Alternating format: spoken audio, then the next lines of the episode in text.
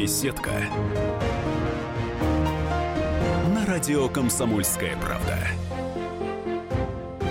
Нами в студии Юрий Соломонович Смолкин, директор научно-клинического консультативного центра аллергологии и иммунологии, профессор, доктор медицинских наук. Также в студии редактор отдела здоровья «Комсомольской правды» Елена Ионова.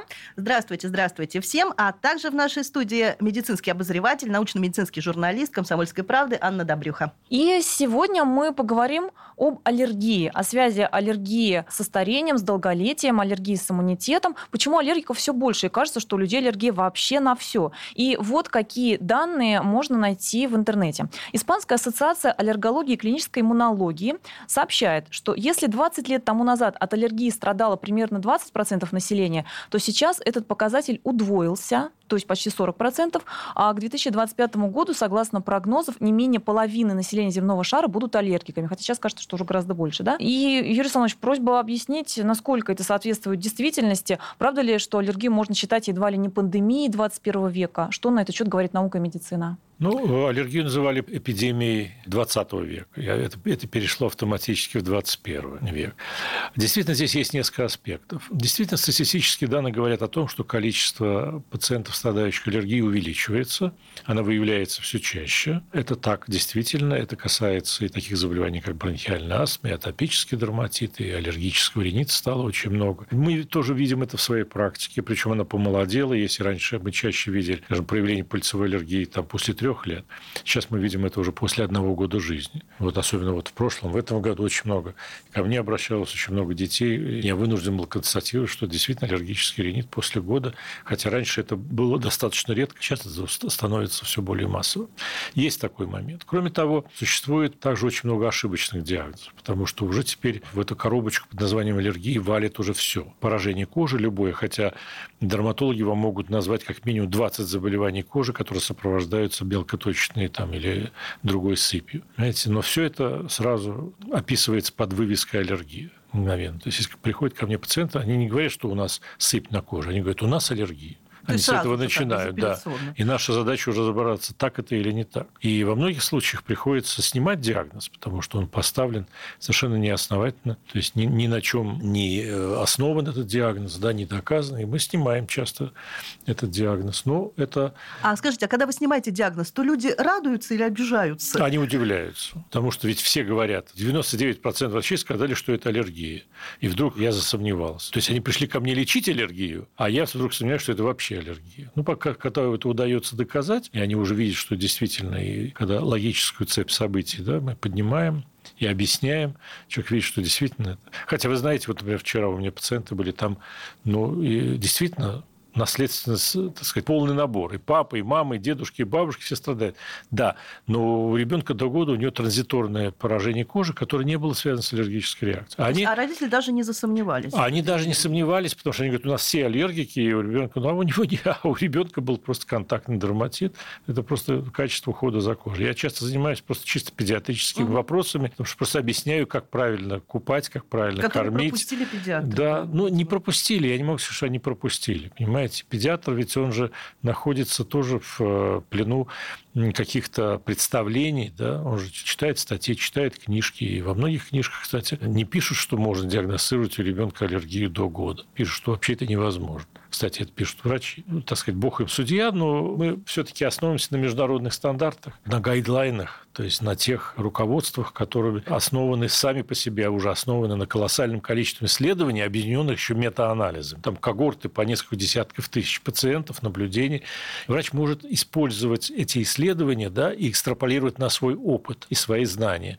Но он не может их отвергать и придумывать свои собственные представления и навязывать их остальному медицинскому сообществу он же должен это доказать. Юрий Александрович, а известно ли что-либо о связи аллергии с долголетием? И действительно ли аллергия может ускорять старение? Или это миф? Нет, ну это же все гипотезы. Вот как есть гигиенические гипотезы, почему сейчас чаще стали страдать аллергией. Потому что срывается толерантность. То есть, если, допустим, у нас был определенный набор продуктов, в разных регионах мира, в разных географических зонах, в разных национальностях был свой набор продуктов. Иммунная система быстро приспосабливалась. Ребенок получал определен там яйца, молоко, пшеницу, там, говядину в богатой семье, потому что мясо получали далеко не все, не так часто. Но, во всяком случае, это был какой-то обозримый набор продуктов. Иммунная система вырабатывала толерантность, нечувствительность с самого начала. А теперь ведь эту толерантность срывают именно обилием продуктов и непостоянством их применения. Иммунная система просто не успевает приспособиться и воспринимает новые виды э, пищи, которые поступают нерегулярно, как чужеродные, и начинает сопротивляться. Если иммунная система работает по определенному типу, если она наследует определенный тип иммунного ответа. То что... есть получается, что глобализация, по сути, она вредит иммунной системе, да, то есть, по сути... Ну, конечно, да, иммунная система а, приспосабливается. Кстати, аллергия – это один способ приспособления к глобализации. Это, это приспособительный механизм. Скажите, а вот Просто он становится быть... сам по себе да. Вот да, с одной вредным. стороны, есть механизм наследования аллергии, да? да. А с другой стороны... Наследуется быть... не аллергия, ну, наследуется тип иммунной реакции, да. да который типа может привести реакции. к аллергии. А может ли такое быть, что, э, условно говоря, если организм родителей приспосабливается да, к определенной пище, то у ребенка наоборот не будет уже реакции именно вот на эту пищу? Нет, толерантность, к сожалению, она может передаваться с молоком, это доказано. Кормящей матери угу. на определенный продукт толерантность может передаваться ребенку, это доказано на мышах и собак. А, к сожалению, по наследству генетически толерантность не передается, как она не передается от беременной женщины. Угу. А вот от кормящей, да, может.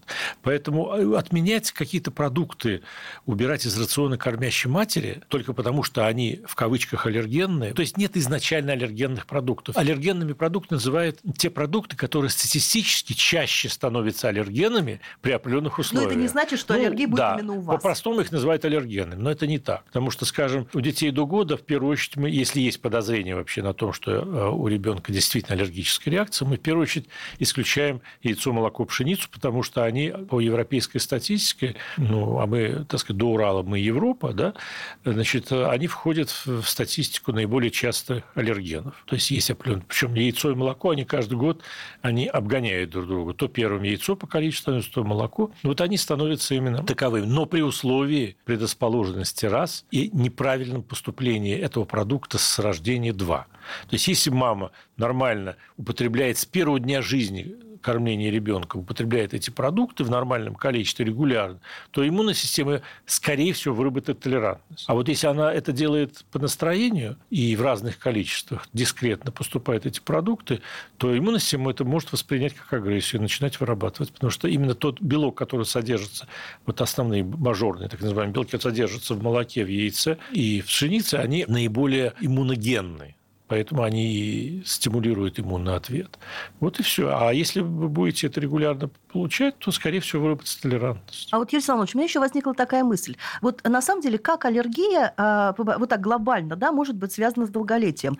Ведь так как-то получается, что за последние, там, скажем, 50, 30, 20 лет продолжительность жизни человечества в среднем там выросла больше, чем на 15 То есть вы имеете в виду, что тот, кто может... аллергией, дольше живет или наоборот? Вот да, что, может быть, аллергия, она является каким-то вот протектором, да, долголетия? Может быть, наоборот? Если... Нет, просто была гипотеза такая, мало работ на эту тему, что люди, страдающие аллергией, реже болеют онкологическими заболеваниями. Но Я это, тоже читала эти Это работы. проскочило, да, ну как-то больше не, не получило, да, не получило развития, но это были какие-то такие вот работы. То есть сейчас есть такие наблюдения, они потом ретроспективно печатаются, потому что это, так сказать, статистику просто собирают. Сейчас очень хорошо в отдельных странах собирается статистика. Сколько было пациентов с такими-то такими проявлениями, потом это анализируется задним числом и смотрит, а вот такое количество людей погибло от рака, и у них, скажем, проявление аллергических... Но это, понимаете, делать на основании таких исследований конкретные прямые выводы невозможно. Поэтому пока это вот такое предположение. А можем ли мы сказать, что с возрастом как-то меняется характер, может быть, сила аллергии?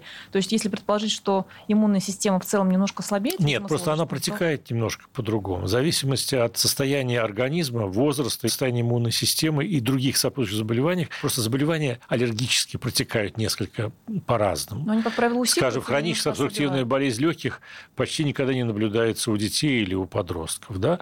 а у взрослых взрослых, как правило, и так далее. То есть есть заболевания, которые более характерны для пожилого возраста, для среднего возраста. Как правило, у детей тоже имеется свои особенности течения заболеваний. Поэтому ну, мы не видим такой прямой связи. Скажите, а вот пищевая аллергия, она с возрастом ослабевает? Пищевая, ну, вообще очень многие виды гиперчувствительности имеют тенденцию со временем меняться. То есть или усиливаться, или ослабляться. В зависимости от того, в каких условиях окружения находится данный пациент. Если полностью убрать причинный фактор, аллерген, который стимулирует, да, то может чувствительность значительно снизиться значительно снизится. Вот. Но полностью она не исчезнет, и при определенных условиях, при достаточном количестве вот этого аллергена, массированном, да, это может вернуться, причем вернуться в еще более угрожающем состоянии. Понятно. То есть возрастом человек просто учится уживаться со своей аллергией. Он уже точно знает, ну да, какая-то степень. Нельзя, это да? называется снижение чувствительности или десенсибилизация. Угу. Она может быть спонтанной, то есть самопроизвольной. Не всех надо лечить. Некоторые выздоравливают сами, и иммунная система сама справляется. Поэтому здесь никогда не нужно бросаться с красным флагом вперед, ура. Надо сначала посмотреть, подумать, нас стоит ли вмешиваться, а если вмешиваться, то надо понимать, что это принесет результат. Ну что же, а на этом мы заканчиваем сегодняшнюю программу. Вместе с нами был Юрий Соломонович Смолкин, директор научно-клинического консультативного центра аллергологии и иммунологии, профессор, доктор медицинских наук. Беседка. На радио Комсомольская правда. Здравствуйте, я Елена Дропека, депутат Государственной Думы, актриса театра и кино. И я хочу сказать вам, слушайте радиостанцию «Комсомольская правда», одну из самых интересных, энергичных и, пожалуй, самых честных радиостанций в нашем эфире. Слушайте радио «Комсомольская правда».